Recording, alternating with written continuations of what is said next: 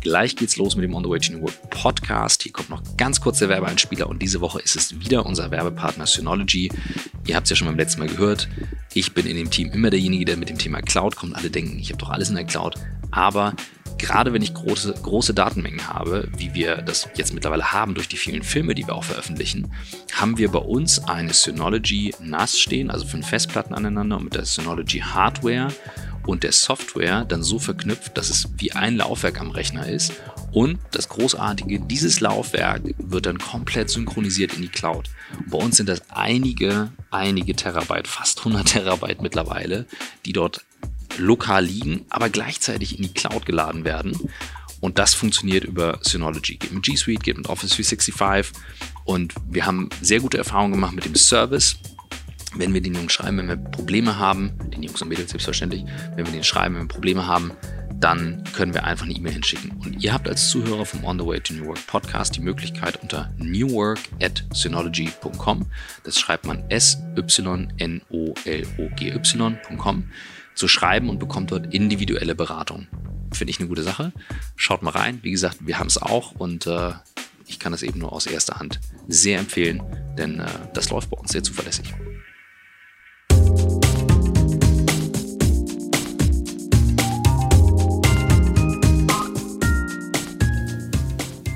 Herzlich willkommen zum On the Way to New Work Podcast mit Christoph Magnussen. Und Michael Trautmann. Und wir sind heute in der Elbphilharmonie, äh, im Hotel der Elbphilharmonie. Wir nennen jetzt nicht den Namen, weil sonst müssen wir wieder sagen Werbung. Ähm, aber in einem wunderschönen, ruhigen Raum. Die Konferenz ist in vollem Gange. Wir haben gerade Mittagspause ähm, und sitzen zusammen mit zwei Wunschgesprächspartnern, ähm, die wir auf einer anderen Konferenz kennengelernt haben. Und zwar mit Sarah Treutlein, Solution Owner bei SAP für den Bereich Work-Life und Günter Pecht, Innovator und New Work Enthusiast. Absolut. Vielen herzlichen Dank für die freundliche Einladung. Hallo. Schön, dass ihr da seid. Christoph, du wolltest es nochmal einordnen, ein bisschen. Genau, also zwei Sachen sollte man einordnen. Hier ist richtig was los. Ne? Also wir haben uns gerade durch eine Crowd durchgekämpft und einen ruhigen Raum erkämpft. Das muss man sich mal äh, verbildlichen. Das ist echt Action hier. Also New York geht echt ab. Und wir hatten ja schon Kollegen von euch im Podcast von SAP. Deswegen, das ist hier kein SAP-Werbe-Podcast, sondern ihr macht halt so viele Sachen, die wir teilen wollen und ihr teilt es eben nach außen. Und das ist großartig. Deswegen sitzen wir heute hier zusammen. Genau. Vielen Dank. Willst du mal anfangen, Sarah? Wie bist du die geworden, die du heute bist? Ja, wie bin ich die geworden, die ich heute bin? Ähm, gute Frage. Ich wollte eigentlich immer was ganz anderes machen. Ich wollte eigentlich Medien- und Kommunikationsdesign studieren. Das war mein großer Traum alles, was toll, bunt ist, ne? Klar, das war zu der Zeit, wo ich studiert habe, auch, ich, ich, hatte das Gefühl, jeder will das irgendwie machen, aber ich war natürlich fest davon überzeugt, ich kann das viel besser als alle anderen. Am Ende des Tages ist es Wirtschaftsinformatik geworden. Wow. Das, das okay. Du musst ein bisschen die was ganze, zu dem erzählen. Die ganze Story dahinter ist etwas ausführlicher. Nein. Doch, erzähl ruhig. Wir ja? haben Zeit, ja. Okay, also ich wollte mich damals tatsächlich, also ich habe mich für den Studiengang beworben, dann darf man eine ganz tolle Mappe äh, kreieren mit Designs, die man gemacht hat. Ähm, dann wird man zu einem Vorauswahlgespräch eingeladen an der Uni. Äh, bin ich auch hingegangen. Dann sitzt da ein Professor, der natürlich schon ganz viel Erfahrung hat in dem Themenbereich und äh, guckt sich die Mappe an. Ähm, und ich fand den leider irgendwie ein bisschen doof. Und der war so eingebildet und hat sich dann meine Mappe angeschaut und meint, na, man sieht ja schon, dass sie Erfahrung haben und das machen sie nicht so schlecht. Aber da fehlt der rote Faden in ihren Bildern. So, dann habe ich gedacht, ja, mit meinen jungen 20 Jahren habe ich gedacht, ach, dir gebe ich einen roten Faden. Habe die Bilder genommen, habe in jedes Bild einen roten Faden reingemalt und habe die Mappe angegeben. ja.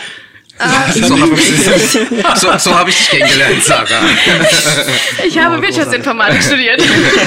Ganz stark. ähm, genau, es ist nicht Medien- und Kommunikationsdesign geworden.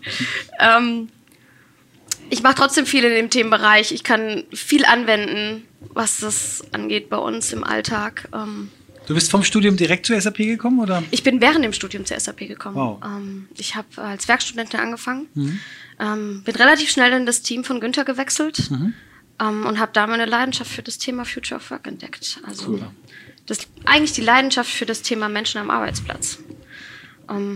Leuten zu helfen, Leute zu motivieren, wie sie ihr ganzes Potenzial entfalten können, sich Gedanken darüber zu machen, was auch für mich persönlich wichtig ist. Also das sind alles Dinge, die sind eigentlich mit meiner Arbeit bei SAP erst gekommen. Mhm. Habe mir vorher nie Gedanken drüber gemacht.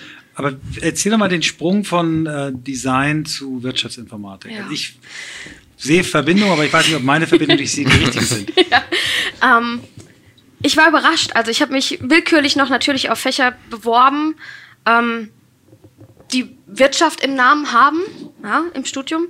Ich dachte, kann ja nicht schaden, ne? Und das ist dann so der Backup-Plan. Ähm, wurde dann für Wirtschaftsinformatik genommen. Hatte keinen Schimmer, was das ist, also wirklich gar keine Ahnung. Bin da in die äh, erste Vorlesung reingegangen und dann kam die erste mit Informatik um die Ecke und ich dachte, oh, okay, ähm, Einsen und Nullen, ich, ich verstehe nichts. Aber komischerweise hat mich das wirklich angefixt. Ja? Also wirklich die Tatsache, dass ich es nicht konnte, dass ich keine Ahnung hatte, was es ist. Ähm, und doch am Ende des Tages das tatsächlich sehr kreativ war. Mhm. Ja, also man, man, man kreiert ja was, was ja. am Ende dann wirklich auch benutzt wird oder eben potenziell auch sehr schön aussehen kann. Ähm, bei SAP streiten sich ja so, teilen sich die Geister, was, was Schönheit angeht, der Produkte, die wir kreieren. Ähm, aber es hat eben, wie gesagt, man hat, man hat viel Spielraum, man hat viel Möglichkeiten, kreativ zu sein ähm, und sich selbst zu entfalten. Ja, ich glaube eben auch, dass dieses Design, äh, Talent, äh, Wirtschaftsinformatikern extrem gut steht. Das ist für mich eine ganz großartige Kombination. Eine großartige Kombination. Ja. Und was für eine coole Haltung, ja. äh, dann zu sagen, gut, dann gehe ich halt in anderen Bereichen, probiere es aus. Ne? Und also, vorher mache ich nochmal schnell einen roten Faden. ich halt sage genau, immer, das ist das Beste, was mir je passiert ist, dass ich dann nicht genommen wurde. Ja. Also cool. es war wirklich das Beste. Super. Sonst wäre ich nicht da, wo ich heute bin. Günther. Bei dir ging die Reise ein paar Jahre vorher los? Nicht, ja, zwei, drei, ja, ja. ja. Hast du gut gehalten. Ähm, was soll ich sagen? Klassischer geradeaus Werdegang. Habe mit 18 das Abi abgeschmissen. Äh, habe mir gedacht, ich stelle meine Arbeitskraft der freien Wirtschaft zur Verfügung. Habe eine Kneipe aufgemacht. Äh, habe da drei Jahre Kneipe gemacht. War eine spaßige Zeit. Aber irgendwann dachte ich mir, hm, der jede Nacht um die Ohren hauen, so irgendwie so richtig toll ist das auch nicht. Äh, ein bisschen was willst du auch seinem Leben machen.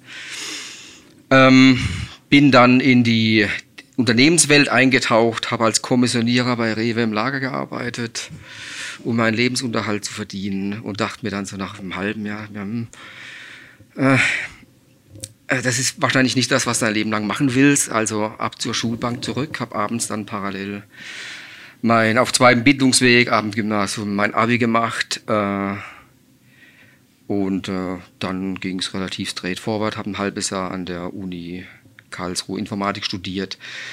Saß in den Mathe-Vorlesungen drin, dachte mir, ich habe noch nie Mathe in meinem Leben gehört. Aktion Beweis, Aktion Beweis, dachte ich mir, Dankeschön, das war's, das ist nicht eine Welt hier. Bin dann, habe dann äh, Nachrichtentechnik an der FH Mannheim studiert, also sehr technisches Ding, war schon immer Musiker. Ich habe damals übrigens Abi abgebrochen, weil ich den großen Traum hatte, Rockstar zu werden. Oh. Ähm, wir sind kurz vor der Osteuropa-Tour, die wir geplant hatten, sind wir auseinandergegangen als Band. Was für eine Band war das? Was für Musikrichtung?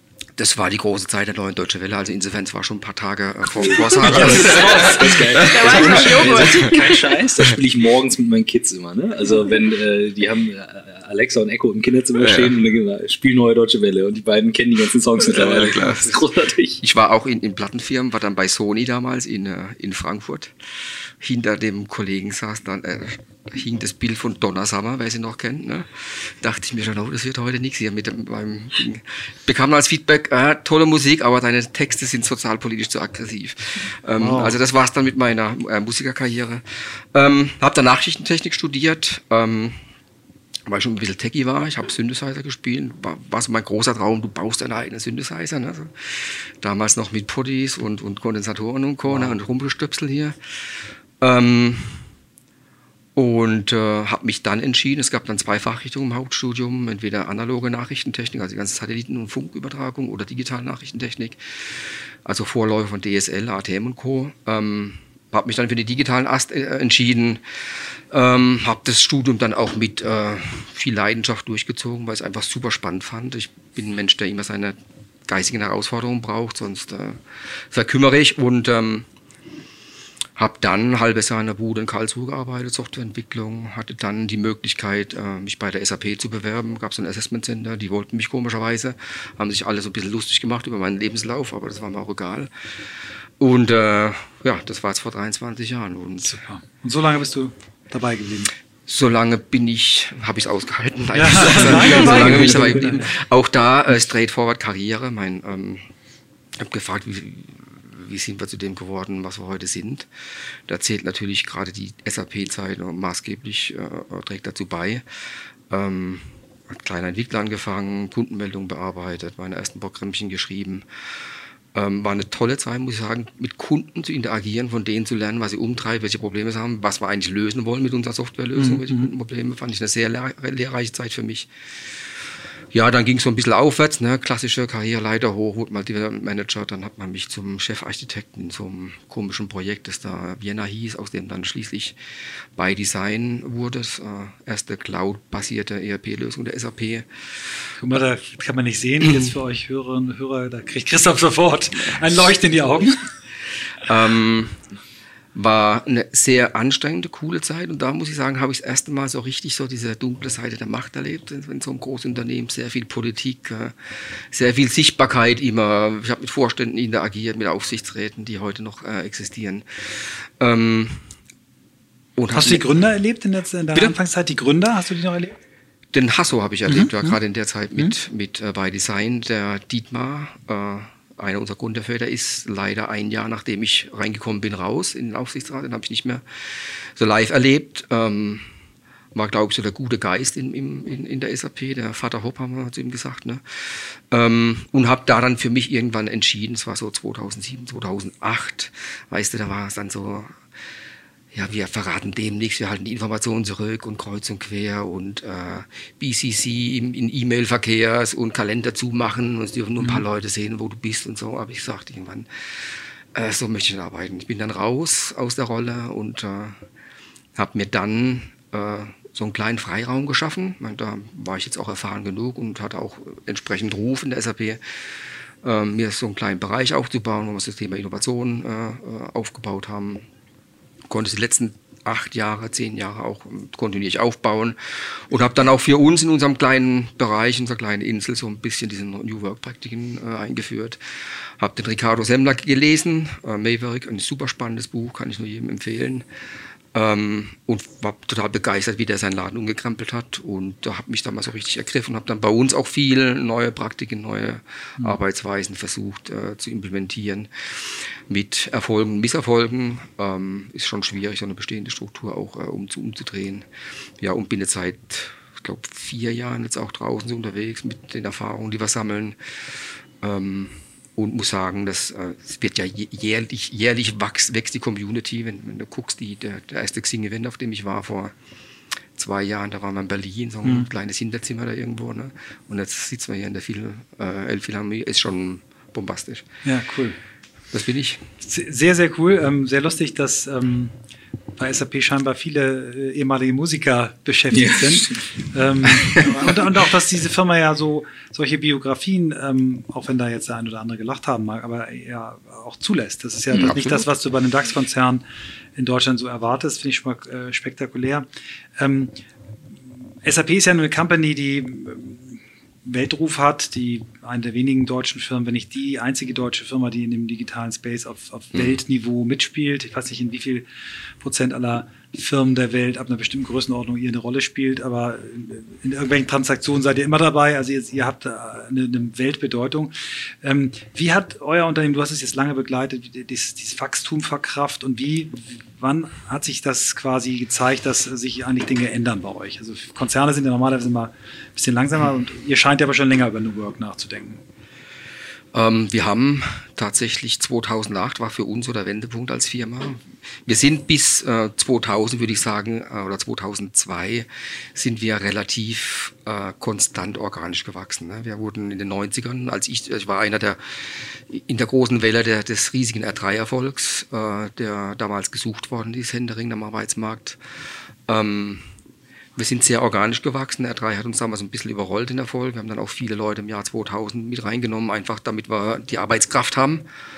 Äh, war damals relativ schwierig, auch Leute zu finden nochmal. Es war die New Economy-Zeit. Ne? Alle wollten irgendwie äh, digital und, und äh, Internet und alle wollten schnell reich werden. Jeder Ähm, wollte ein eigenes Portal ja, genau. Ne? Haben wir auch noch probiert, das Portal. Ne? ähm, dann haben wir, wir hatten, bis dahin, bis dahin zu dem Zeitpunkt eine relativ starke organische Wachstumsstrategie und maximal so ein bisschen Tuck-in-Akquisitionsstrategie. Ne? Haben dann so 2005, glaube ich, angefangen, auch über größere Akquisitionen nachzudenken, um das Wachstum zu beschleunigen. Ähm, und hatten dann 2008, glaube ich, so unsere, unseren Tiefspunkt erreicht in der SAP ähm, wo wir einfach gemerkt haben, so wie wir in der Vergangenheit gearbeitet haben, also sehr stark äh, funktional zergliedert. Der Solution Owner wusste, was der Markt braucht, hat, hat äh, eine Spezifikation oder ein Requirements-Dokument geschrieben, hat es dem Product Owner oder Product Manager gegeben, der Product Manager hat es dem Entwicklungsleiter übergeben, der hat daraus eine Spezifikation gemacht, äh, der Architekt hat aus der Spezifikation eine Architektur gemacht, die Entwickler haben gemäß der Architektur und der Spezifikation Features gebaut. Ähm, stille Post stille Post und sehr, sehr arbeitsteilig, sehr wasserfallartig, mhm. äh, vom initialen Kundenkontakt äh, bis zur ersten Auslieferung des Produkts waren Zyklen von zwei Jahren. Also und da haben wir gesagt, Leute, wir müssen hier was ändern. Bis, bis wir was ausliefern, äh, hat sich der, der Markt schon wieder und der Kundenwunsch schon dreimal wieder verändert. Ne? Hasso war damals eine große treibende Kraft, 2008 hat gesagt, wir müssen Design Thinking, also besser verstehen, was der Kunde braucht ähm, was wir dann auch sehr konsequent machen, eben, dass auch jeder Entwickler rausgeht und die Kundenprobleme sieht, weil mhm. jeder nimmt ja was anderes wahr. Ne? Und deswegen war uns auch immer wichtig, dass die Menschen, die an der Lösung arbeiten, auch das Problem verstehen. Mhm. Vielleicht gehen wir mal auf, auf, auf Hasso Plattner und auf äh, das Thema Design Thinking ein, weil es wahrscheinlich nicht alle unsere Hörerinnen und Hörer kennen. Der hat ja in Stanford die D-School und dann auch in Potsdam mhm. äh, gegründet. Wie, wie, wie, ist das passiert? Wo hat er die Inspiration dazu bekommen? Oh, da stecke ich jetzt nicht in seinem Kopf drin. Ich höre auch nur die Geschichten, die er wahrscheinlich auch hört. Ne? Äh, ich glaube, er ist einfach, äh, wer Hasso kennt, der weiß, er ist einfach ein umtriebiger Mensch, der äh, will, dass die Firma äh, wach bleibt und, und innovativ bleibt. Äh, und ich glaube einfach, dass es durch seine Beziehung, er ist ja immer schon im, im wissenschaftlichen mhm. Bereich auch vernetzt gewesen, dass er da äh, in Stanford mitbekommen hat, was da läuft und wollte, glaube ich, hat es für sich entdeckt und wollte auch in der Firma, in der SAP eben ein neues Arbeitsmodell etablieren äh, und hat es dann für sich dann auch entdeckt, dass er da rein investieren will und muss, um es der SAP entsprechend äh, äh, zur Verfügung zu stellen. Also hört sich auf dem Papier einfach an, wenn du sagst, okay, für wir Design Thinking an, selbst wenn der Gründer sagt, wir machen das jetzt. Wie groß war der damals? Oh, jetzt fragst du mich was. Ich würde mal schätzen 50.000, keine Ahnung. Kannst du das ein bisschen beschreiben, was das gemacht hat mit der Organisation? Das wäre so, wie man heute ja, ja. New Work und machen mal, ist ja nicht so. Ja gut, wir haben es nicht nur, wir haben es nicht nur einfach so gemacht. Ne? Wir hatten eine relativ lange Pilotphase auch in-house. Ne? Es gab so ein relativ kleines Team, damals in Waldorf, ich erinnere mich noch äh, die das Thema Design Thinking und Design-Driven äh, Development vorangetrieben haben. Ähm, mit denen war ich damals schon relativ früh im Austausch, haben das relativ schnell auch für uns entdeckt, dass eine coole Methode ist und eine coole Gedankenwelt dahinter, ähm, ein cooles Mindset dahinter ähm, und haben dann sukzessive das in die verschiedenen Teams rausgerollt. Also es war jetzt kein Big Bang, wir haben da sehr viel Erfahrung gesammelt. Viele haben sich erstmal auch rein durch die Methodik geändert. Also wie mhm. gehe ich da jetzt raus? Ich mache 360-Grad-Research, gehe mit dem Kunden raus, interview meine Kunden, ne, frage die, was sie eigentlich umtreibt eher so ein bisschen über die Methodik, aber auch immer so der Versuch, welche Idee steckt denn dahinter? Für mich ist Design Thinking mehr eine Haltung als, als ein Prozess. Ne? Mhm. Ne? Der Prozess von Design Thinking hat sich mittlerweile schon zehnmal gewandelt. Ich blicke da auch gar nicht mehr durch, wann jetzt welcher Schritt irgendwie was zu tun ist. Ne? Für mich eher das Thema. Die Attitude ist wichtig. Die Attitude jeder kann sich selber bauen. Ne? Also zumindest äh, muss nicht. Ich finde auch die Sklavisch nicht so gut. Sarah, hast du das im Studium schon kennengelernt? Ist das, oder hast du das bei SAP erst Witzigerweise überhaupt nicht. Äh, hätte man jetzt wahrscheinlich erwartet. Ähm, ich bin 2011 in die SAP gekommen und das war eigentlich schon mit in der DNA dabei bei SAP. Also mhm. ich bin da reingekommen und alle haben zu mir gesagt, ja, dann, wir machen heute so einen kleinen Design Thinking Workshop, um mal ein Thema zu erarbeiten. Und ich gucke, Design Thinking? Wir kleben Post-its. Ich so, hm, wir kleben Post-its? Okay. Ähm, es wird bunt. ja. Ähm, aber das war ganz natürlich und das ist heute tatsächlich, also bei uns im Team ganz klar, in jedem Raum, überall liegen Post-its rum, mhm. alles, was wir gemeinsam erarbeiten, da nimmt man zumindest Techniken aus dem Design Thinking heraus und wendet die im Alltag an. Und ich glaube, das ist das, was du gerade gesagt hast, ne? das ist ein Teil von, von, einem, von einer Denkweise. Es geht nicht um den Prozess dahinter, dass man jeden Schritt genau korrekt in der richtigen Reihenfolge macht, aber dass man sich die Offenheit behält, eben einfach mal auch mit einer Perspektive an Themen ranzugehen. Ja, ich glaube, du hast so einen kleinen Satz jetzt fallen lassen, worauf es wirklich ankommt, gemeinsame Arbeiten, ne? jede Perspektive reinholen. Das Ganz ist eigentlich wichtig, das Entscheidende. Ja, Ne? genau. Und das auch wieder, wenn wir, wenn wir jetzt auf Produkte bei SAP gucken oder zumindest auch vor allem bei uns im Bereich, wir machen nichts, ohne mit einem Kunden gesprochen zu haben, um ganz klar zu, verstanden, zu verstehen, was braucht der Markt tatsächlich am Ende des Tages.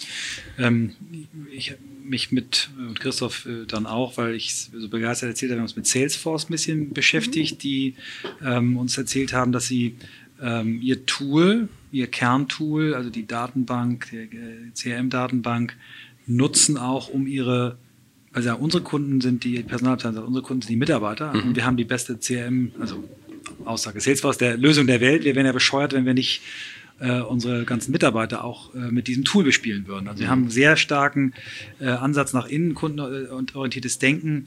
Wie ist das bei, bei SAP? Wie seid ihr, wie seid ihr da aufgestellt im Thema Human Resources, Nutzung von Software? Ihr habt ja was erfunden, was ihr neulich uns mal gezeigt habt. Das ist sehr, sehr spannend. Vielleicht erzählt ihr mal über das Projekt. Möchtest du? Gerne. Also ähm, gut, generell Human Resources bei uns bei SAP, meine persönliche Wahrnehmung ist, ähm, die sind sehr stark mittlerweile eben auf die auch Customer Experience ausgerichtet. Ne? Also sie gucken sich jetzt ganz extrem an, was sind denn die Touchpoints der Mitarbeiter mit HR und mit dem Unternehmen und wie können wir da die Experience der Mitarbeiter so toll gestalten, dass sie daran auch tatsächlich Spaß haben. Ja? Und da ähm, spielt natürlich auch unsere Lösung eine Rolle, die wir entwickelt haben, SAP Worklife. Und da geht es im Endeffekt um das Thema Wohlbefinden und Zufriedenheit am Arbeitsplatz so ein wichtiger Aspekt, wenn du deine volle Leistung entfalten möchtest, wenn du dein Potenzial mit einbringen willst, dann muss es dir gut gehen am Arbeitsplatz. Dein, dein Umfeld muss stimmen, du musst dich mit deinem Unternehmen zu einem gewissen Umfang identifizieren können, dein Team muss passen. Also im Endeffekt muss so ein Match da sein, ja. Und ähm, das muss zum einen auf der organisationalen Seite sein, aber zum anderen eben auch individuell. Wie geht's mir denn persönlich, ja? Und ähm, genau diese Aspekte schauen wir uns in der Softwarelösung an. Wir geben dem Mitarbeiter äh, die Möglichkeit, sich mitzuteilen und aber auch direkt ihm Vorschläge zu geben, wie er sich denn besser fühlen kann. Ja, also wir hören nicht darauf, dass wir sagen, okay, gib uns Daten. Ja, so typische Mitarbeiterumfrageansatz. Ich, ich stelle 70 Fragen an meine Mitarbeiter. Ähm, ich gebe jetzt Datenpreis, aber was passiert am Ende des Tages mit den Daten? Erstens, ich habe keine Ahnung als Mitarbeiter. Ich habe ich hab gar nichts davon, die Daten preiszugeben, weil ja, am Ende muss ich irgendwie noch einen Strategieworkshop machen, weil aus, dem, aus der Umfrage rausgekommen ist, ich habe die Strategie nicht verstanden. Ja, ähm, aber ganz ehrlich, die Strategie ist mir wahrscheinlich sogar total Wurst. Hm? Also da ist überhaupt gar keine persönliche Komponente Mhm, da. Und da gehen wir ganz stark eben auf diesen Aspekt Persönlichkeit. Was braucht der einzelne Mitarbeiter? Und wir wollen ihm ein Tool an die Hand geben, um sich persönlich auch weiterzuentwickeln. Ähm, ja, damit er dann am Ende auch wirklich seine volle Leistung im Unternehmen mit einbringen kann. Das heißt, wie würde ich mir das jetzt vorstellen, wenn ich jetzt ganz normal Mhm. am Arbeiten bin, ist es wie normal Zugriff? Hast eine kleine App auf deinem Handy, ähm, kannst dort Daten eingeben, also wirklich konkret zu verschiedenen Themenbereichen. Machen Kannst dir aussuchen, Beispiele. was Sag- ist für mich Schlaf. Ja, Also gehen wir auf die individuellen Themen, sind so Themen wie Schlaf, psychische Flexibilität, ähm, meine Ernährung ist ein relevantes Thema. Äh, wie, wie, wie verhalte ich mich auch bezüglich Sub Substanzenkonsum, ne? ähm, auch durchaus Alkohol. Könnte ein Thema sein. Substanzen. Das ist jetzt political so correct. ja, muss man. Ähm, Genau, aber auch, wie, wie beeinflusst mich mein Arbeitsumfeld, ne? Also mein Team, meine Führungskraft, Und, das ist meine krass. Arbeit. Das, und das geben dann Leute bei euch dann ein und sagen, okay, das ist wie quasi ein Service vom Unternehmen, aber ich vertraue auch, Ja. dass das dass da ordentlich mit umgegangen wird und dass es okay Ganz und so. genau. Wichtiger Aspekt ist natürlich Vertrauen. Ähm, da kommen wir eigentlich noch zum Thema, was ich vorhin vergessen habe zu erzählen, wie ich eigentlich zu dem ganzen Kram oder zu dem gekommen bin, was ich heute bin. Ähm, ich habe sogar eine Doktorarbeit geschrieben, um das zu sein, was ich heute bin und um in dem Thema weiterarbeiten zu können. Und da ging es genau um das Thema. Äh, was sind die Voraussetzungen, dass Mitarbeiter ähm, bereit sind, persönliche Informationen in Softwaresystemen preiszugeben? Ah, wow. ähm, war in dem Kontext von, von dem Produkt. Äh, ich habe das damals gemacht, weil kein Headcount frei war in dem Team. Ich wollte unbedingt bleiben nach meinem Studium. Und dann kam Günther zu mir und gesagt, "Na, hast nicht Bock, eine Doktorarbeit zu schreiben? Dann könntest du bleiben. Und so, uh, Da ist ja wieder der rote Faden, ne? Da ist der rote Faden, ne? Äh, ich weiß nicht so recht. Und dann habe ich einen Doktorvater relativ schnell gefunden, mit dem habe ich mich super verstanden. Äh, der fand ganz cool, dass, aus ich, dass ich aus einem kleinen Dorf kam, wo ein schöner Golfplatz ist. Und wir haben uns irgendwie gefunden. Ähm, ja, also habe ich dann Doktorarbeit geschrieben und es ging genau um das Thema. Ja. Ah, also, Vertrauen spielt eine große Rolle. eine Riesenrolle. Ne? Also wenn ich Ja. jetzt dran denke, ähm, New Work, Transparenz, Menschen vertrauen auch dem, was ein Unternehmen macht. Plus ihr Ohne seid im. Cloud-Business. Ich kann nicht oft genug sagen, das ist kein IT-Business, das ist ein Vertrauensbusiness. Ja, weil ich vertraue als Unternehmen, dass das gut läuft und das scheint eher ein gigantisches Standing zu haben. Da würde ich gerne einmal drin bleiben, weil es gibt bestimmt viele Unternehmen, die sagen, ja okay, Trust, Vertrauen, damit wollen ja Unternehmen werben. Kannst du ja nicht. Ja. Das kannst du ja nur geben? Also wie, wie äh, gefühlt, wie habt ihr das, oder was hast du gelernt aus der Doktorarbeit? Ja, was, gibt's irgendwas zu teilen? Spannend, ja. Es ist, ja, ist sehr spannend. Also zum einen, die, die Kultur spielt eine große Rolle. Ähm, Vertrauen spielt eine große Rolle. Vertrauen aufzubauen ist unheimlich schwer. Vertrauen zu zerstören passiert von einer Sekunde auf die andere. Ja, ist ganz klar. Ähm, also das ist definitiv ein wichtiger Aspekt. Man kann durch die Softwarelösung selber natürlich auch gewisse Kontrollmechanismen einbauen, wo wir auch ganz viel Wert drauf legen, ne, dass die Daten sicher sind. Zum einen haben wir als SAP natürlich auch einen Vertrauensvorschuss bei vielen Mitarbeitern, was wir als Instanz, wo die Daten liegen, ne, als schon großes Vertrauen herrscht. Ähm, aber diese psychischen Faktoren sind eigentlich die entscheidenden. Also die Daten können so sicher sein, wie sie wollen. Ja? Die können sonst irgendwo verschlüsselt, verschlossen liegen. Wenn der Mitarbeiter die Wahrnehmung hat, dass das Unternehmen mit den Daten was vorhat, dann ist jeder Atombunker hilf, ähm, Ja. ja. hilft nicht. Ne? Ähm, also diese, diese Wahrnehmung ist entscheidend. Und dann ist immer die Frage, was kommt zuerst, ne? Henne-Ei. Ähm, erst die Software, um Vertrauen aufzubauen und zu zeigen, hey, wir kümmern uns um euch Mitarbeiter, wir, wir, uns ist euer Wohlbefinden wichtig und äh, nutzt sie mal und seht, dass wir nichts Böses tun. Oder muss ich zuerst Vertrauen aufbauen und danach dann die Software einführen? Ne? Es ist ein bisschen. Ähm, Wobei wir natürlich schon Mischmasch. auch ein paar Designprinzipien angewandt haben der Lösung, damit das Vertrauen auch hergestellt wird. Und ein Natürlich. Kernprinzip war zum Beispiel, es gibt keinen Informationsvorsprung für das Management. Ja. Also, dass alle die gleichen Informationen sehen, war uns ein ganz wichtiges Prinzip. Dann, es kann keine Rückschlüsse auf Transparenz. Einzelpersonen, Ah, Transparenz. okay, okay. Es kann keine Rückschlüsse auf, also, wenn äh, ein, ein, ein, bei der Einführung der Software jemand sagt, ähm, ich möchte die Teamergebnisse sehen als Manager, dann dürfen sie alle sehen. Und nicht nur der Manager. Also mir ist das Thema Informationsvorsprung und Transparenz war uns da sehr wichtig. Ja.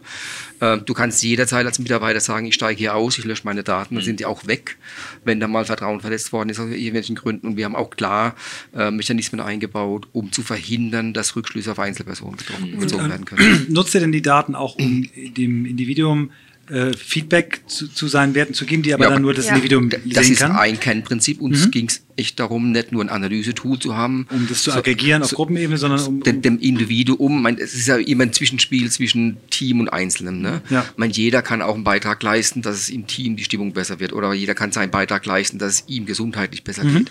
Deswegen war uns in dem Tool auch wichtig, dass wir nicht mit der Analyse stehen bleiben, sondern über Algorithmen eben vernünftige Handlungsoptionen äh, aufweisen, was du als Individuum unternehmen kannst, um deine persönliche Mhm. Situation zu verbessern. Und die, die, die Aufforderung, Dinge einzugeben, ist, die kommt die spielerisch immer mal wieder oder, oder macht man Ja. immer morgens einchecken, auschecken? Wie geht das? Ja, genau. Also wir arbeiten natürlich auch mit so kleinen Nudges. Ne? Also dadurch, dass du eine App hast, die du auf deinem Handy installieren kannst, kannst du zum einen arbeiten mit Push-Notifications. Ähm, wir bauen aber tatsächlich auch ganz viel auf die Kultur im Unternehmen da wieder. Ne? Also du musst ganz klar, wenn du dich mit dem Thema Wohlbefinden am Arbeitsplatz auseinandersetzen willst als Unternehmen, dann ist es schon mal cool, eine App zu haben. Aber am Ende des Tages brauchst du auch Programme dafür und du musst was mit den Daten machen. Ne? Also im Endeffekt muss so ein Tool in den Alltag eines Mitarbeiters mit einfließen. Und es muss als soziale Norm so ein bisschen etabliert werden, sonst wird das auch nicht funktionieren. Dass du, also zu sagen, hey, ich kaufe jetzt diese coole App als Unternehmen und dann sagen, dann habe ich was für das Wohlbefinden meiner Mitarbeiter getan. Hm. Weiß ich nicht, ob ich das empfehlen würde. Ja. Ja. Ähm, aber der Mehrwert ist ein wichtiger Punkt und das ist auch tatsächlich die größte Erkenntnis meiner Doktorarbeit gewesen. Das ist eine Überraschung. Ähm, wenn ein Mitarbeiter einen Mehrwert hat und der Mehrwert, der wahrgenommene Mehrwert größer ist als das wahrgenommene Risiko, hinter Daten preiszugeben, dann nutzt er sowas. Das ist genau das gleiche Phänomen, warum Menschen Facebook nutzen. Ja? Ja, klar. Also ist im Unternehmen genau das Gleiche. Und ähm, Wie habt ihr das eingeführt? Habt ihr große Schulungen gemacht oder wie, wie meine, ihr seid ein Riesenladen, das ist ja, Ja. jetzt kein, kein Wir machen das. Ähm, Selbstgänger. Genau, also Big Bang haben wir bei uns bei SAP noch nicht gemacht. Ähm, wir machen das Land für Land. Also Okay. wir arbeiten wirklich mit auf Länderebene mit den, mit den HR-Kollegen zusammen und führen das auf Länderebenen ein. Also wir haben jetzt in der Schweiz eingeführt, sind jetzt mit vielen äh, Ländern in Südeuropa ähm, gerade dabei, die ersten Schritte zu gehen. Und du brauchst halt wirklich in jedem Land jemand, der auch für das Thema verantwortlich ist und sich das auf die Fahne schreibt und wirklich mit den Daten, wie gesagt, arbeitet, für die Mitarbeiter Programme anbietet, Angebote zum Thema Wohlbefinden, Weiterentwicklung. Und eben auch auf die Situation reagiert. Ne? Wenn, wenn nichts passiert im Unternehmen, ich einfach das Tool rausrolle, dann erleben wir das Gleiche, was wir bei Employee Surveys erleben. Ne? Du gibst Daten ab zum fünften Mal, gibst zum fünften Mal Feedback und zum fünften Mal passiert nichts. Ne? Irgendwann hörst du auf, Daten oder Feedback Ja. zu geben.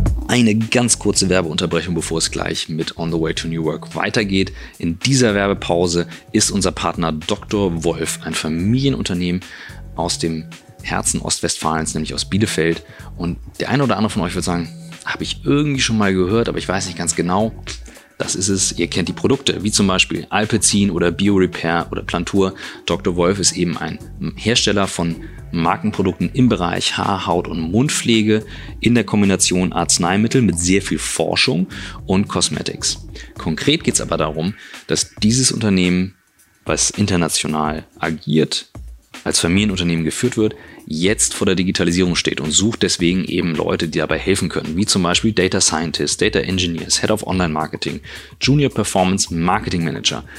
Und das ist interessant, denn ich habe mich eingelesen, ich kannte Dr. Wolf als Unternehmen nicht so gut vorher, fand es aber interessant, wie vorgegangen wird, dass man eben Gesetzmäßigkeiten in Frage stellt, nicht zu ängstlich, aber auch nicht zu verrückt vorgeht, also die Haltung im Mittelpunkt steht. Und Haltung ist bei Digitalisierung das Allerwichtigste. Und deswegen denke ich, lohnt sich das einfach mal auf die Seite zu gehen und zu gucken. Vielleicht ist das was für euch. Wir haben einen Link bekommen, der heißt omr.drwolfgroup.com omr.drwolfgroup.com und Wolf schreibt man mit zwei F. Dort könnt ihr einfach mal raufschauen und gucken, ob was für euch dabei ist. Und jetzt geht's weiter mit On the Way to New Work. Was würdet ihr denn aus eurer Erfahrung Unternehmen raten und sagen, hey, das ist ein guter Startpunkt, egal ob ich jetzt an der Kultur anfange, ob ich mit einer App anfange, ob ich mit einem Programm anfange, weil ihr habt jetzt sehr viele Erfahrungen und viele sagen so, boah, das ist so ein Berg, ich weiß gar nicht, wo ich loslegen soll. Wo würdet ihr anfangen? Um was zu erreichen. Zum Thema Wohlbefinden am Arbeitsplatz für Mitarbeiter, was ja ein großes Thema ist. Also ich will das Wohlbefinden nicht auf das Thema Gesundheit beschränken, ne? ganz, ganz wichtig. Ne? Ähm, am Ende geht es um Wertschätzung der Mitarbeiter und äh, Berücksichtigung des Individuums äh, und sein, seines individuellen Beitrags. Ne? Und du hast auch gesagt, passe ich. Ne? Passe ich zu meinem Umfeld, passe ich zu meiner Aufgabe, passe zu mein, meinem Job, passe ich in mein Team. Ne? Äh, und dass man das eben auch ernst nimmt, wenn ich Leute in eine, in eine Schablone presse, die der Jobbeschreibung heißt, ähm, dann äh, werde ich über kurz oder lang eben sehr einen hohen Grad an demotivierten Mitarbeitern haben. Wie, wie groß ist die, die Disengagement-Studie da von, von, Oh, Gallup? von Gallup, ich sind 87 Prozent die neueste. 87 Prozent der Mitarbeiter sind nicht engagiert. Genau. Wo würde ich unfassbares Potenzial. Das ist unfassbar. Ganz schön traurig. Also, Das ist super traurig, aber ist ich sehe ja immer das. Positive, ich sage mal, wow, Ja. äh, Das was Problem kann ist man jetzt aber- Großartiges noch schaffen? Ne? Das Problem ist aber, dass du keine Möglichkeit hast, dieses nicht genutzte Potenzial irgendwo zu messen im Unternehmen. Ja. Das ist ein Riesenproblem. Du guckst halt auch die Zahlen, was du messen kannst, sind Kosten. Ne? Und wo du optimieren kannst, sind Kosten. Ne? Und Headcount und Co. Ne? Wo würde ich anfangen? Für mich fängt alles an mit meiner Haltung gegenüber meinen Mitarbeitern. Als Führungskraft, als Unternehmen. Es ist alles eine Frage der Haltung. Wenn ich eben glaube, ihr seid Ressourcen und ihr habt zu tun, was ich, was ich sage und das sind die Dinge, die abzuarbeiten sind, dann ist es eine Haltung, die gewisse Effekte hat. Ne? Und wenn ich eben sage, ich glaube, dass jeder einen positiven Beitrag leisten will ähm, und den, den Beitrag am besten leisten kann, wenn er die Dinge tut, die er am besten kann und auch am, am liebsten tut, dann ist es auch eine Haltung mit einem anderen Effekt. Ne? Und deswegen glaube ich, und hat heute Morgen der, der Professor Hüter auch schön, schön erzählt auf der Bühne, es geht tatsächlich darum, äh, die Haltung zu verändern im Unternehmen von den Führungskräften. Da, ich glaube, da musst du anfangen, wenn die Führungskräfte nicht bereit sind. Und das fängt halt leider auch ganz oben an, wenn die äh, Unternehmensspitze nicht bereit ist, an ihrer Haltung was zu ändern. Wirst du unten vielleicht ein paar Inseln kriegen, die ein bisschen was anders tun, aber es wird keine große äh, äh, Transformation. Äh, habt, ihr denn, äh, habt ihr denn auch Ansätze, dass ihr Mitarbeiter dazu ermutigt, wenn du sagst, ne, Wohlbefinden am Arbeitsplatz und bei einer so einer hohen Quote von Disengagement, dass man dann sagt, Mensch, wir haben Programme, damit Leute erkennen, das bin ich nicht. Ich bin gar nicht der äh, Mediendesigner mit dem roten Faden, sondern ich bin eigentlich Informatiker oder ich bin doch der Rockstar. Also äh, helft ihr da? Oder wie helft ihr da? Ähm, es ist halt heute ganz stark in der Verantwortung des äh, Personalverantwortlichen, ne? äh, seinen Mitarbeiter dazu helfen. Ich meine, wir leben ja alle in Strukturen, die ganz stark äh, Headcount, Budget getrieben sind. Ne? Und das ist mein Headcount, das ist mein Budget. Und wenn ich da einen rausgebe, dann habe ich weniger Headcount, weniger Budget, noch die mhm. gleichen Aufgaben. Ne? Ähm, ist schon ein systemisches Problem aus meiner Sicht. Ne? Ähm, heute ist es ganz stark in den Händen der jeweiligen Führungskraft, äh, sich um seine Mitarbeiter zu kümmern. Und natürlich werden wir zu angehalten von, vom HR und gibt es auch Möglichkeiten, solche Assessments zu machen. Wir haben so Mindfulness-Programme und Co., wo die Leute äh, in sich gehen können und für sich rausfinden können, wo ist eigentlich mein, was ist meine Bestimmung, passt mhm. es so. Ne? Ähm, und natürlich ähm, gibt es dann auch die Möglichkeiten, das Gespräch mit seiner Führungskraft zu suchen. Ähm, wird unterschiedlich interpretiert, lass ich mal so sagen, in so einem großen Laden. Ne? Äh, ich bin der festen Ansicht, wenn es nicht passt, dann passt es halt nicht. Dann äh, macht es für beide Seiten keinen Sinn, da Dauerfrustration mhm. zu erzeugen. Ne? Und dann musst du auch bereit sein, wir leben in dem System von Headcount und Budget, Leute potenziell auch mal mit Headcount und Budget gehen zu lassen, auch wenn es dir dann als Abteilung äh, schwerfällt, weil da ist eine Arbeitskraft weg. Mhm. Ne? Äh, aber am Ende des Tages wirst du, äh, wenn der Mensch da bleibt, äh, wirst du deinem Team schaden, du wirst dem, dem Menschen schaden und es bringt alles nichts. Ne? Ich habe die äh, großen Respekt vor dem, was ihr da gerade macht und ich kann mir vorstellen, dass äh, da verschiedene Barrieren von euch überwunden werden mussten und auch Land für Land überwindet werden müssen. Ich stelle mir vor, dass sowohl HR-Leute, äh, die das ja nicht erfunden haben, die ja ihre eigenen Tools und ihre eigenen Prozesse haben, überzeugt werden müssen und Führungskräfte. Und das fängt ja wahrscheinlich bei eurem Board an. Wie, wie ist das gelaufen? Wie habt ihr das hingekriegt? Willst du? Ist, ja, gerne. Also eigentlich auch da ist, ist eine große Herausforderung. Fangen wir mal so an. Ähm, es ist schon auch richtig, dass viele sagen, er ist nicht von mir erfunden, dann will ich es nicht. Ne? So. Ähm, aber ich glaube, am Ende des Tages, wenn du erfolgreich bist und siehst, dass du wirklich was verändern kannst, dann springen immer mehr Leute mit aufs Boot drauf. Und das ähm, ist auch was, was wir beobachten. Also gerade von unten, das ist eher so eine Grassroot-Bewegung. Von unten herab kommen die Leute und sagen, hey, wir finden das Thema interessant, lasst uns mal gucken, was wir bei uns im Land machen können. Ja? Und ähm, ich würde gar nicht, gar nicht so sehr sagen, dass es von ganz oben kommt. Das ist so im HR so die mittlere Schicht, die die coolen HRler, die wirklich was verändern wollen, die was Neues machen wollen, die die Offenheit haben, mal ein paar coole Tools einzuführen und einfach mal zu machen. Ja? ja. Einfach mal machen.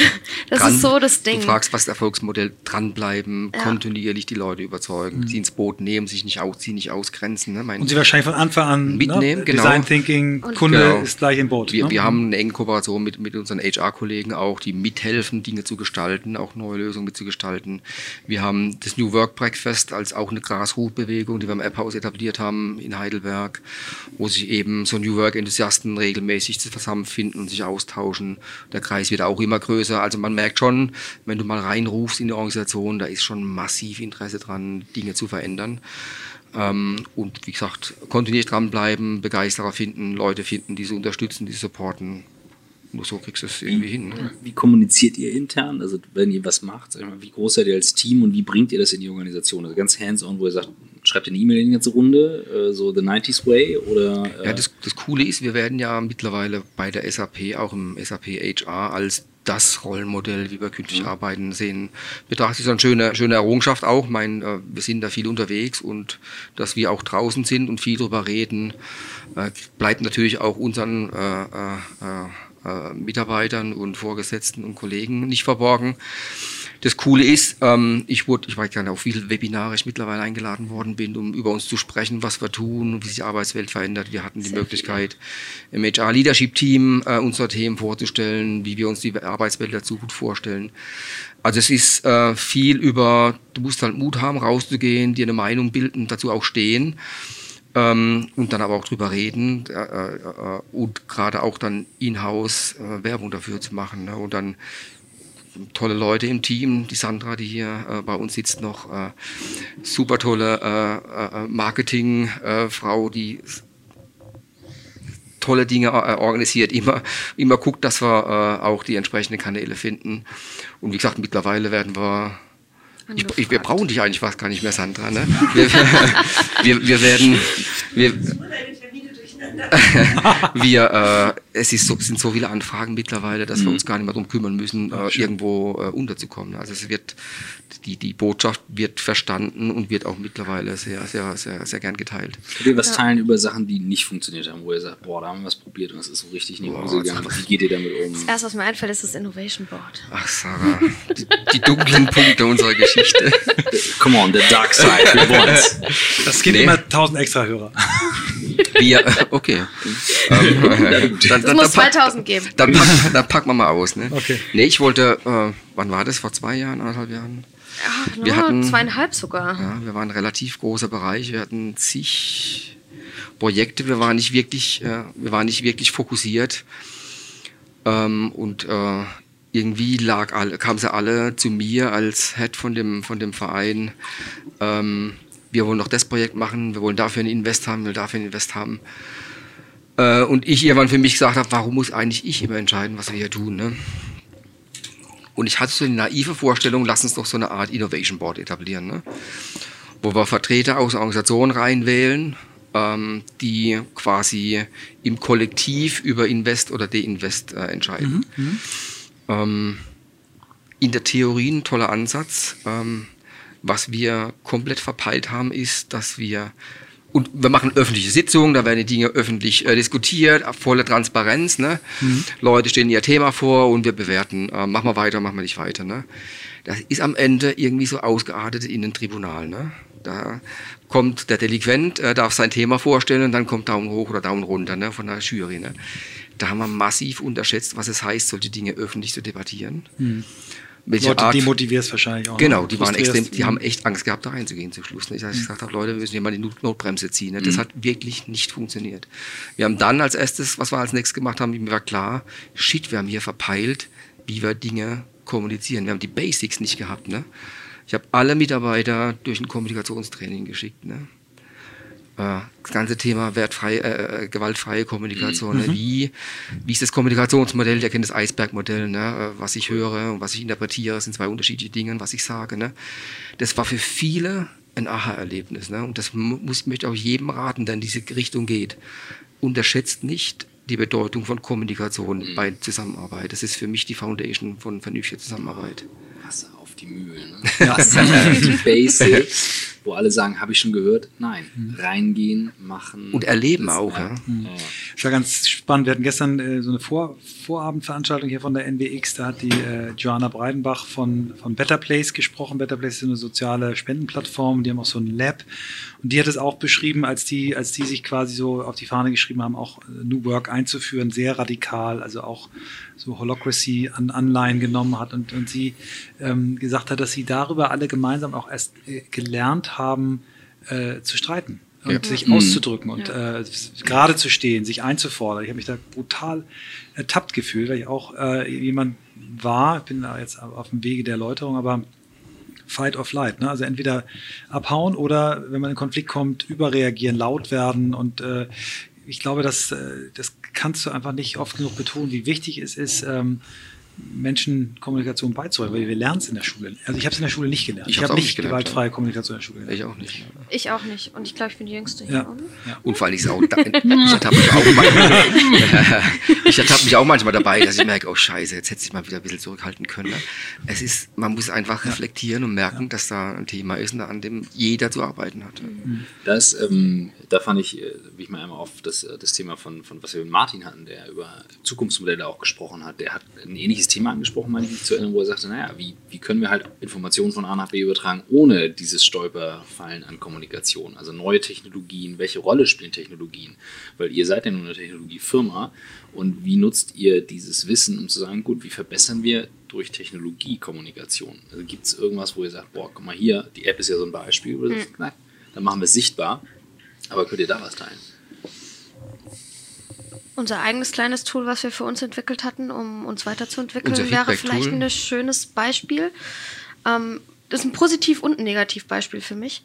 Ähm, zum einen, also wir haben so ein bisschen versucht, bei uns auch so ein bisschen dieses, diesen demokratischen Ansatz umzusetzen, ne? Entscheidungen im Team zu treffen, ob wir Themen weiter vorantreiben, auch für uns als Organisation.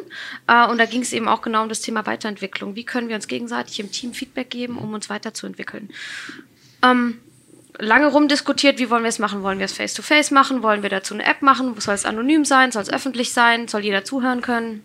Tausend Dinge. Wir sind vor lauter Diskutieren nie zu einem Ergebnis gekommen und dann irgendwann habe ich gesagt, wir machen jetzt einfach mal. Ne? Und das ist für mich der, der negative Aspekt daran, ähm, dass wir dazu tendieren, zu viel zu diskutieren und nicht einfach erstmal machen und dann gucken, was sind denn die Nachteile, wenn wir es gemacht haben. Und danach lernen und verbessern, sondern wir diskutieren erst und zwar so lange, ähm, bis wir es dann einfach gar nicht machen, weil Da, es da zu viel Diskussion manchmal auch die, die Experimentierfreude. ne? Ja, Das genau. äh, ähm, aber in dem Fall haben wir dann für uns selbst ein kleines Tool entwickelt, äh, wo wir anonym uns gegenseitig Feedback geben konnten, ähm, um uns zu unseren Teamwerten, die wir definiert haben, ähm, weiterzuentwickeln. Und das war eine, für mich persönlich ein ziemlich cooler Ansatz, wo man viel über sich selbst lernen konnte. Ähm, und wo man relativ wertfrei gesehen hat, ne, okay, was, was denken denn Leute, wie ich mich verhalte, ne, reflektieren kann und ähm, aber auch gar nicht wusste, wer das vielleicht war. Ne? Also in dem Fall, die Technologie hat, hat unterstützt, dass Leute sich trauen, einem mal Feedback zu geben. Weil wenn du einem ins Gesicht guckst, dann hast du ja immer Hemmungen, vielleicht auch die Wahrheit zu sagen. Ne? Ähm, also ein sehr schönes Beispiel, wie du Feedback geben kannst über einen anonymen Kanal. Es gab einige, die sogar die Entscheidung getroffen haben, ich mache es nicht anonym, ich kriege jetzt äh, die Anfrage von dir oder von irgendjemandem willkürlich aus dem Team, äh, Feedback zu geben und dann gehe ich auf die Person tatsächlich direkt zu. Ja, also das ist ziemlich oft passiert. Und eigentlich kam der Trigger da über ein Tool. Ja? Also über eine Softwarelösung Wobei- kam der Trigger, an, mit anderen Leuten tatsächlich mal zu reden. Ja, ja, wobei, Also wobei ich sagen spannend. muss, für mich ist so ein Tool, es geht nichts über die direkte menschliche Interaktion, da bin ich 100% überzeugt. Du bist aber ein Ähm, offener Mensch, der das gerne macht. Ja? Also es gibt Leute, die sind da nicht so, die haben da Ja, und das, das, das war für uns auch eigentlich, wenn wir ehrlich sind, nur ein Zwischenschritt. Im Ziel hatten wir eigentlich schon vor, dass man sich hinsetzen kann, miteinander reden kann und einfach mal kommunizieren kann, wie man den Gegenüber wahrnimmt. Weil anonym ist ja schon auch äh, gefährlich. Ne? Also, Absolut. machst es anonym. Wir haben, äh, also, wir haben sechs Firmen-Values Mhm. und jeder Mitarbeiter darf jeden daran bewerten. Aber wir trainieren die Leute dann halt in diesem Feedback geben. Ja. Haben Weil wir bei auch uns war gemacht, ganz klar ja. Feedback, die wollen es nicht anonym machen. ja. Da Das war war, ein Unterschied, ne? Also Ja, ja. 20, 30 Leute versus Ja, natürlich. ja, ja. 60.000. Ähm, Aber die Abteilung, ich Ja. sag, so eine Abteilung hat ja wahrscheinlich nicht 60.000 Leute. Nee. Nein, nein, nein. Ich finde ganz äh, irre, wir, wir, wir haben mal einen Gast gehabt bei uns, äh, Jenny Pudewils, die hat eine Software mit einem Partner zusammen entwickelt, die einen ähnlichen Ansatz hat. Die hat äh, die, es ist ein Plugin, was du, was du mit deinem Mailkonto verbindest und du wirst quasi immer wieder dazu aufgefordert, Feedback zu geben, one-on-one, one-to-many, ähm, und kannst auch unaufgefordert geben. Und im Hintergrund läuft ein Algorithmus, der aus diesen Feedbacks deinen individuellen Weiterbildungsbedarf und auf aggregierter Ebene für die Firma den Weiterbildungsbedarf, was ich auch einen wahnsinnig coolen Ansatz finde, wo ich sage, Software kann heute so viele coole, coole Sachen lösen und ich glaube, dass wir da im, im, im New Workspace noch, noch einiges sehen werden. Also, Das glaube ich auch. Ja.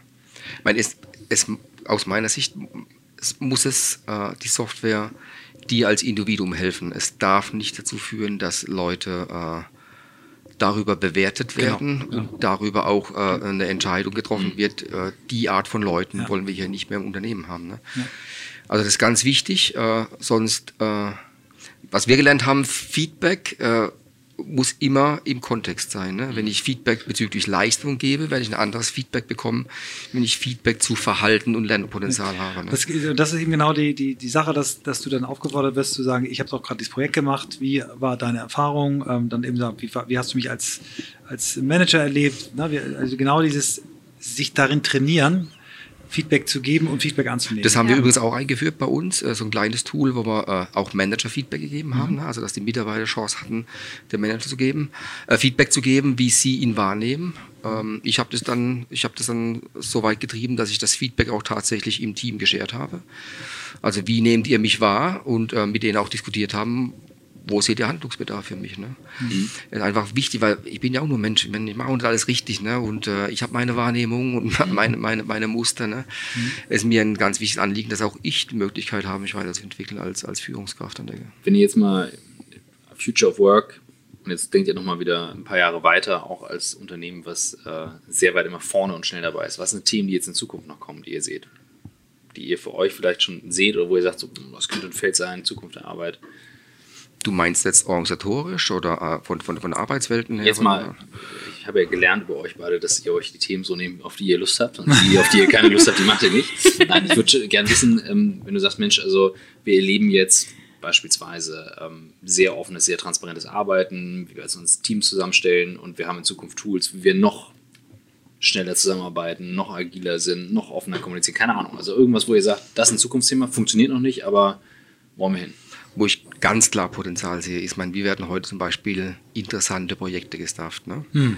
Äh, Klassi klassischer kauf Fall. Ich, kaufe ich jetzt schon das Produkt. Da gibt es einen Projektmanager, äh, du suchst dir Leute aus, äh, der darf dann seine Organisation gucken, die fünf Leute haben Zeit, komm rein damit und ab durch die Decke. Ne?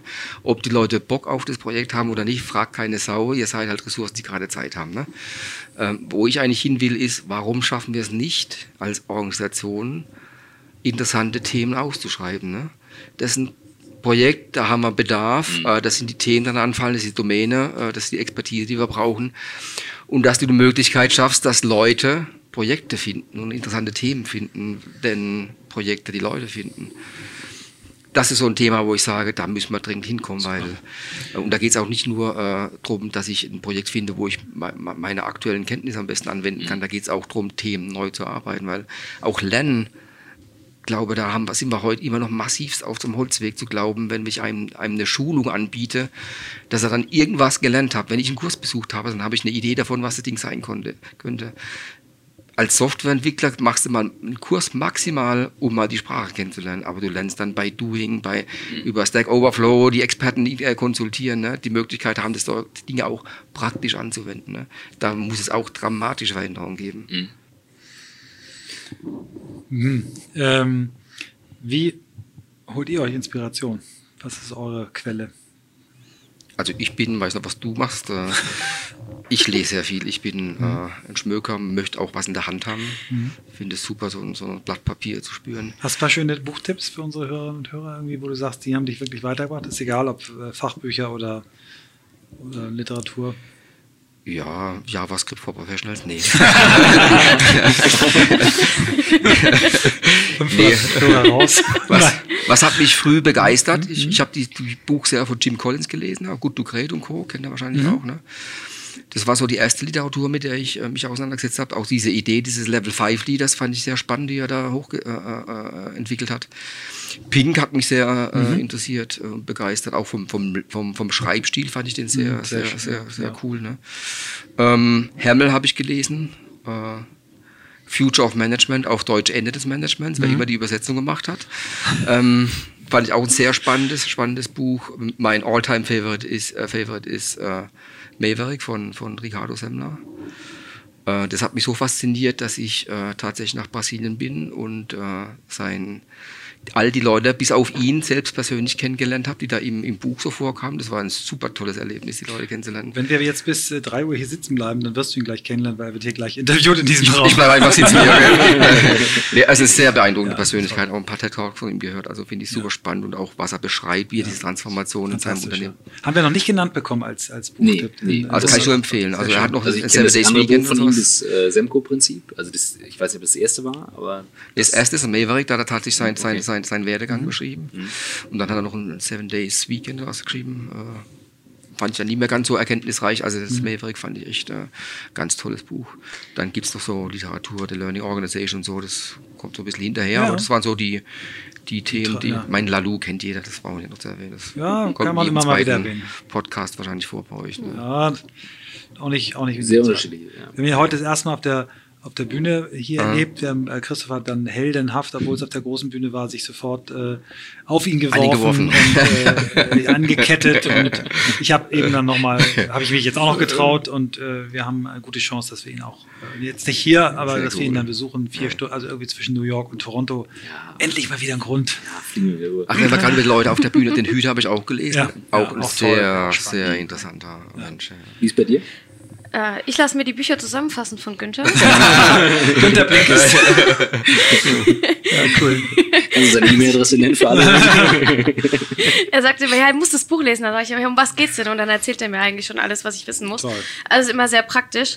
Ähm, Pink war eines der, der wenigen, die ich tatsächlich komplett selbst gelesen habe. Viele, in die Du ich hast, reinlese. du hast das 10-Minuten-Video ganz geguckt wahrscheinlich, ne? Auch das habe ich gesehen. ähm, ja, ich bin tatsächlich nicht so die Lese Leseratte, wenn es, wenn es um, äh, um meine geschäftlichen Aspekte geht. Ich lese viel im Internet nach, natürlich. Ne? Ähm, ich liebe den Business Punk, den lese ich äh, regelmäßig, Brand 1. Ähm, also eher so die aktuellen Dinge. Ja. Bücher, wie gesagt, lasse ich mir von Günther Und zusammenfassen. natürlich hören wir eure Podcasts. Ne? Äh, eure Podcasts Oh, höre ich, ja. Danke. Ähm, Super ja. spannend fand ich den, den, den, Ama den Ameisenmenschen. Ne? Ja, cool. Der war echt Philipp, Ja, extrem der war cool, sehr ne? lustig. Ja, wir haben einige Er hat auch jetzt entschieden, mit dem Ameisen Philipp. Das ist ähm, ja, das ist Cool. eigentlich. Schön. Letztes cooles Buch, was ich gelesen habe, war Quality Land von Marc-Uwe Kling. Mhm. Sehr cooles Buch. Ähm, Das sind diese, diese zwei Ausführungen, ne? schwarz-weiß. genau, ich habe die schwarze Version gelesen. Also böse Zukunft. Die böse Zukunft, es ist Ach, Ach, ja, das, war die Zeit, wo du das definiert hast, Ausgaben, ne? eins weiß, eins schwarz. Sehr die gute lohnenswert. Zukunft, die böse Zukunft. Wow. Ah, cool. lohnenswert zu lesen. Also Aber eher als Fiction, also nicht als es- Fachbuch, ja, sondern als genau. Fiction. Hm? Es ist fiktiv, aber es ist sehr spannend, wie man sich vorstellen kann, dass die Zukunft, die er darstellt, gar nicht so weit weg ist. Ja. Ähm, ja. Cool, vielen, vielen Dank. Genau, ich habe noch eine aller, allerletzte Frage. Ähm, wird es SAP Work-Life für Kunden irgendwann zu kaufen geben oder bleibt das ein internes Thema? Gibt es schon zu Gibt es schon zu kaufen? Oh, wie schlecht vorbereitet. Oh. Normal recherchierst du doch das Michael. Mensch. Oh, oh. Du bist doch immer derjenige, der gut vorbereitet. Ja, stimmt, habe ich gerade Ja. gemerkt. Okay. SAP Worklife gibt es schon zu kaufen. Ähm, wir sind seit circa einem Jahr auf dem Markt. Kostet wie viel? Oh, warte. Darf ich das verraten? Kannst Sehr günstige SAP-Software du, natürlich. kannst du sagen. Ähm, Geht noch wahrscheinlich per Arbeitsplatz pro Monat, ne? Sandra hat gerade hinter dem Kopf geschüttelt. Ja. kein, Ja. kein. Es Okay. ist ja Es ist eine Cloud-Lösung. Wir wollen ja auch hier jetzt auch keine Werbung machen. Ich fand es aber wahnsinnig hilfreich, mal den Ja. Prozess dahinter zu sehen. Total. Viele Unternehmen haben es nicht. Man muss sich eh mal angucken, passt es für uns und da steckt ja eben viel mehr dahinter als eine Software einzuführen. Das ist ja das Absolut. Großartige. Finde ich cool. Habt ihr noch was, was ihr uns gerne fragen wollt, sagen wollt? Ja, macht auf jeden Fall weiter. So, ich genieße das sehr, eure. Wir bleiben jetzt hier sitzen, bis Ricardo reinkommt und dann gucken wir mal, ob wir gleich spontan Nachklapper haben. denken, dass wir sein nächster Termin sind. Mal gucken. Ja, das Sehr ist eine cool. coole Idee. Also vielen Dank. Vielen Dank, Vielen Dank echt euch. toll. Danke für die Einladung. Danke.